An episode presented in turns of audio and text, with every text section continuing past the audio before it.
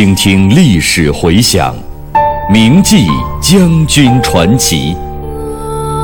纪念中国人民抗日战争暨世界反法西斯战争胜利七十周年之际，由解放军出版社出版、中央人民广播电台制作的百集配乐广播文学《张震回忆录》再次推出。总策划：张晓阳、看评：倪其生。编导叶子，播音方明、雅坤。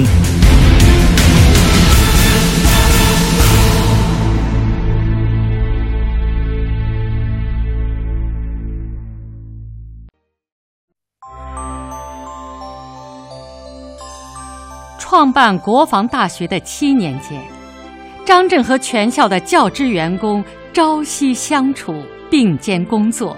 也结下了深厚友谊和亲密感情。半亩方塘一鉴开，天光云影共徘徊。问渠哪得清如许？为有源头活水来。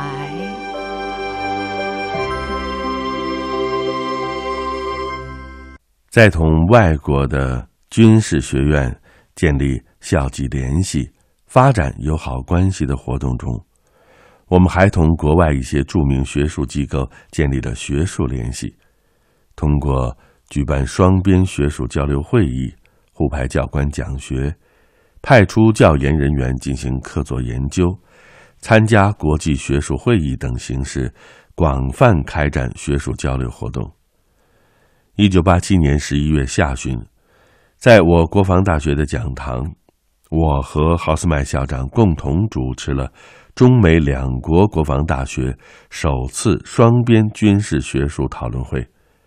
双方对国际形势的发展，特别是对亚太安全形势以及战役学问题，提出了许多深刻的见解和值得重视的观点。有些看法一致，有些存在着分歧。会上会下，双方代表进行了广泛的交流，整个会议充满了浓厚的学术空气。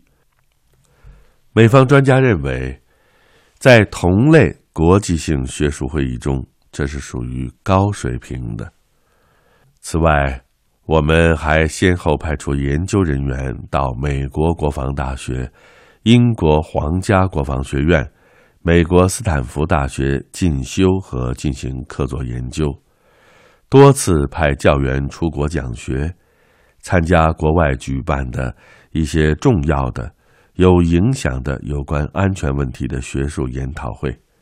另外，还扩大了同外军院校与著名学术机构间的图书资料交流，对于开展教学科研很有帮助。过去。我军院校的学员，特别是指挥院校的学员，很少有到国外参观见学的机会。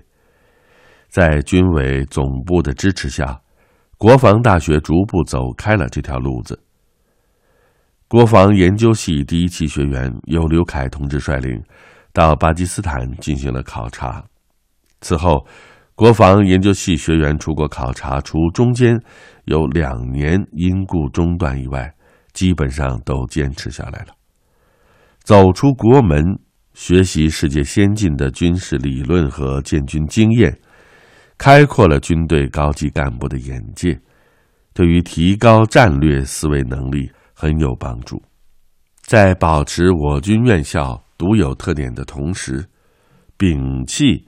因循守旧的陋习，继续坚持对外开放办学的方针，学习外国对我有用的东西，吸收外军的办校经验，将是办好国防大学的一个十分重要的方面。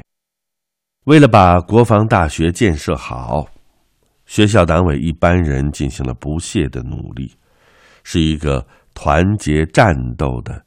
坚强的领导集体。一九八五年十二月，学校党委常委组成后下发的第一个文件，就是关于加强校党委自身建设的决定。党委成员都能够严格要求自己，互相尊重、互相支持、互相谅解，按照分工努力做好自己的工作。特别是能够严格的要求自己，在生活上不搞一点特殊化。在班子中，我和德生同志年纪大一些，校部的同志曾经提出要给我们的办公室装个空调。我们俩的办公室在军事学院时期分别是由肖克和长工同志使用的，于是我明确表示，没有空调，他们两位能办公。我们为什么不能？就这样，在炎热的夏季，我们一直是用着普通的电风扇。事情虽然不大，但是就像古代兵书上讲的：“将冬不拂裘，夏不操扇，雨不张盖。”就是说，作为义军的将领，冬天不穿皮衣服，夏天不拿扇子，雨天。不打伞，要跟士兵保持一致。古书上还说：“要军皆定次，将乃就射；吹者皆熟，将乃就时。军不举火，将亦不举。”也是这个意思。这是军队的特殊要求。学校党委之所以能够成为坚强有力的领导集体，在于有一个好班长。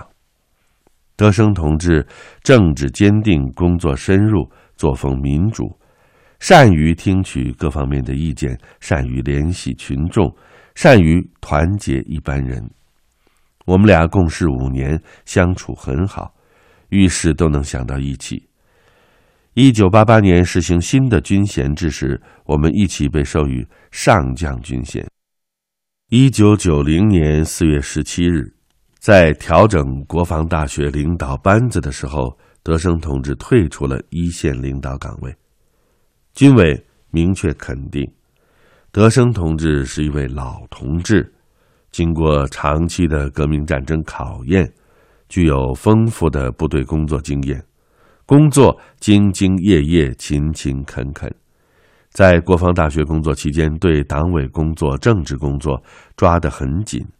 对教学、科研等项工作也经常过问，同张震同志互相配合，较好的发挥了核心作用。德生同志作风深入、平易近人、团结同志，群众反应是很好的。这次安排退下来，主要考虑身体情况。德生退居二线的时候，我曾经向军委提出，我们是一起来的。我还比他大一两岁，要下就一起下吧。最后组织上决定，要我继续留任并兼任政治委员，同时担任校党委书记。就这样，我在国防大学一直工作到一九九二年十月。如果从一九八五年十一月算起，屈指数来，已有整整七年的时间。七年间。学校建设，特别是教学科研工作，每前进一步，几乎都经历了不断解放思想、破除陈旧观念的过程，都需要做大量的思想教育工作。我在向军委领导同志汇报学校工作的时候，曾经用了“步履维艰”这个词，就是指的这种情况。好在军队建设有紧迫的客观需求。广大教员人员也有这样一种觉悟，再加上党委一般人的团结一致，主观能拍板决定问题，一些好的想法能够顺利贯彻下去，使得学校建设的步伐得以坚实的向前迈进。七年间，处在校长或校长兼政委的岗位上，我深知自己的行为对学校工作的影响。要求全校人员做到的，自己首先身体力行，绝不因年纪大而有丝毫的懈怠。我家住北京的东城，距红山口有几十里地，再加上那个时候路况也不是很好，往来时间比较长，但我始终提前半小时来到办公室。如果去学员队听课，也要争取第一个。坐到讲堂。在这七年间，军委对学校的校部领导班子做过几次调整，但是，不管学校领导班子的成员有什么样的变化，领导班子都能够保持组建时形成的那种好作风。在这七年间，教学工作不断开展。国防研究系办了十期，进修系办了十五期，基本系办了八期，研究生院招收了七期学员，留学生系的高级指挥班、进修班各办了三期，再加上前面讲到过的三期师资培训班，一共培养了三千多名学员。在这七年间，我和全校的教职员工朝夕相处，并肩工作，也结下了深厚的友谊和亲密感情。在我调离学校的时候，有位同志来看我，谈起这几年国防大学的工作情况，我想起了朱熹的一首诗：“半亩方塘一鉴开。”天光云影共徘徊，问渠哪得清如许？为有源头活水来。我在任期间，如果说学校取得了一些成绩的话，都来自党中央、中央军委的正确领导。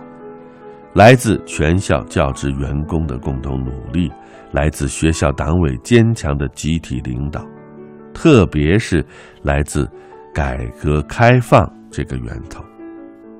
正是有了这些重要条件，才使国防大学充满着生机与活力。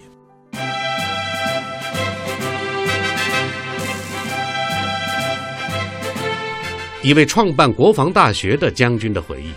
一首冲锋陷阵的建设主力军的诗篇。看万山红遍，层林尽染，他在抓好科研这个突破口，面向未来。我是王刚，我是蒲存昕，您正在收听的是《张震回忆录》第十一章：创办国防大学。题记演播：牟云，主讲人李野墨。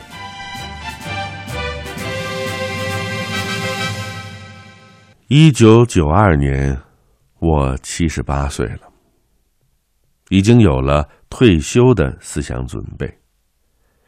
在当年四月召开的中央军委扩大会议上，我做了表示，这是我最后一次参加军委的会议了，并就平时想到的有关军队建设的战略指导、体制编制、教育训练等方面的问题。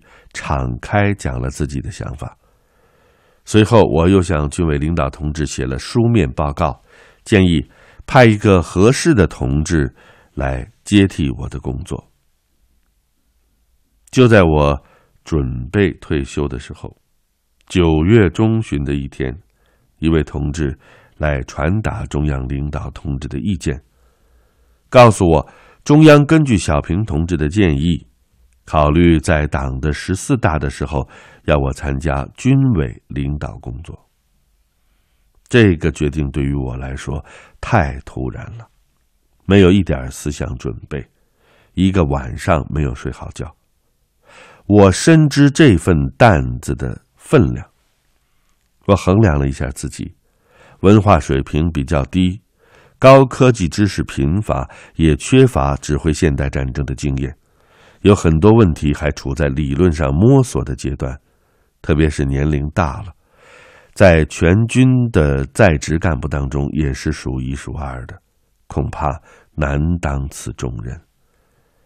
但是同时又想，党和国家正处于深化改革、扩大开放的关键时刻，能否保持军队的稳定至关重要。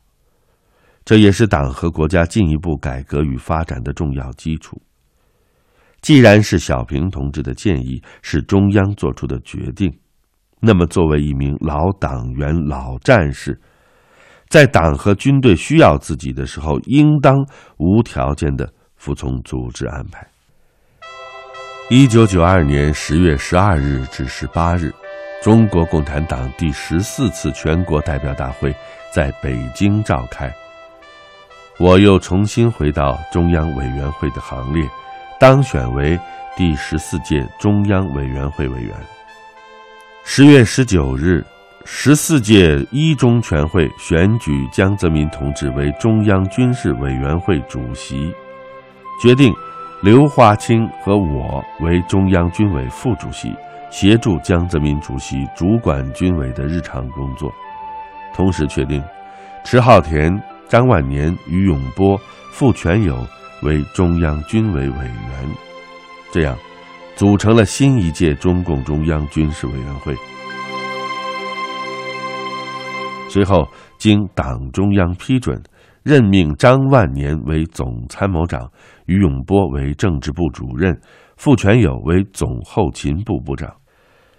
第二年三月召开的八届人大一次会议又选举决定，由上述人员组成国家中央军事委员会，同时任命迟浩田为国务委员兼国防部长。在十月十九日晚上召开的新一届中央军委第一次扩大会议上。我坦诚地向与会同志表达了自己的心情，表示将和华清同志很好的配合，当好江主席的参谋，尽一切力量把工作做好，鞠躬尽瘁，死而后已。特别令我难以忘怀的是，十月二十日，小平同志在人民大会堂接见十四大代表。当他走到我面前时，突然停住脚步，紧紧拉着我的手，亲切地询问了我的年龄和身体情况。当我回答说今年已经七十八岁的时候，小平同志说：“你比我还小十岁，还可以干一届。”并嘱咐我一定要协助江泽民同志用三年左右的时间，把我军各级领导班子调整好、建设好。保证各级领导要掌握在忠于党的路线的同志手中。军委副主席的工作过去都是老帅们担当的，他们在全党全军德高望重。现在党把我放到了这个岗位上，我自知相差甚远，颇有如履薄冰之感，深知唯有努力工作、谨慎从事。方可弥补自身的不足，不辱使命，不负众望。在不长的工作时间里，努力再为军队建设做出一份贡献。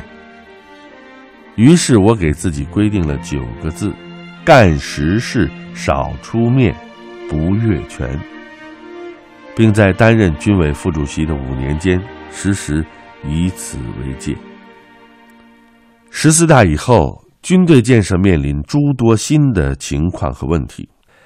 国际上，随着冷战格局的结束，国际战略形势不断的发展，特别是由于高新技术的发展和在军事上的应用，一场新的军事革命正在兴起，现代战争的形态正在发生深刻的变化。如何紧随时代的步伐，适应现代战争的需要？加强军队质量建设，提高现代条件下的防卫作战能力，有着大量的工作要做。在国内，国家确定了建立社会主义市场经济体制的总体目标，军队也必须进行相应的改革，与之协调发展，才能加快三化建设的步伐。同时，在改革开放的形势下。社会环境对军队的影响更为广泛深刻。军队既要从建设有中国特色社会主义的伟大实践中汲取丰富的政治营养，又要抵御社会上各种错误思潮的侵蚀和影响，保持和发扬革命战争年代形成的优良传统和作风。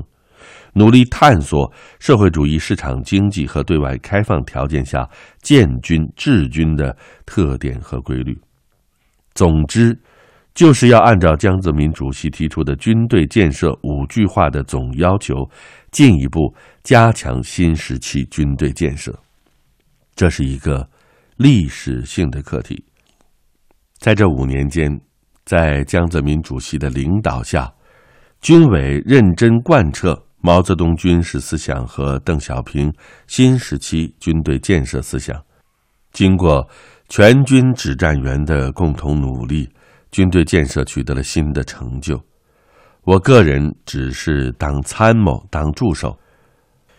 军事战略方针是军队作战和建设的纲，纲举方能目张。在我军历史上，凡是战略方针对头的时候，军队就打胜仗，就能发展；反之，就要打败仗，就要受挫折。这是被中国革命战争实践反复证明了的真理。九十年代初，随着苏联的解体，第二次世界大战以后形成的两极格局被打破，世界向着多极化的方向发展，高新技术突飞猛进，日新月异，对军事领域产生了极其深刻的影响。我军面临着军事革命的新形势。党的十四大又对军队建设提出了新的、更高的要求，形势任务的这些重大变化，都要求我国的军事战略方针做出相应的调整。这样，确定新时期军事战略方针，就成为新一届军委首先研究解决的一个重大的问题。江泽民同志是一九八九年十一月接替小平同志担任中央军委主席的。海湾战争爆发以后，他非常关注这场战争的进程，特别是关注这场战争所显现出来的现代战争的发展趋势，并亲自参加军队的一些研讨会，对研究高技术条件下的作战问题做了许多重要指示。所有这些都为制定新时期军事战略方针做了思想上、理论上的准备。十四大闭幕不到一个月，江主席就及时的提出了这个问题。一九九二年十一月九日，在军队的一次会议上，他明确指出：现在国际形势发展很快，要密切注视和把握形势的发展变化。正确决定我们的军事战略方针。江主席讲这个话的时候，我就坐在旁边，听了以后，更加促使自己深入思考这方面的问题。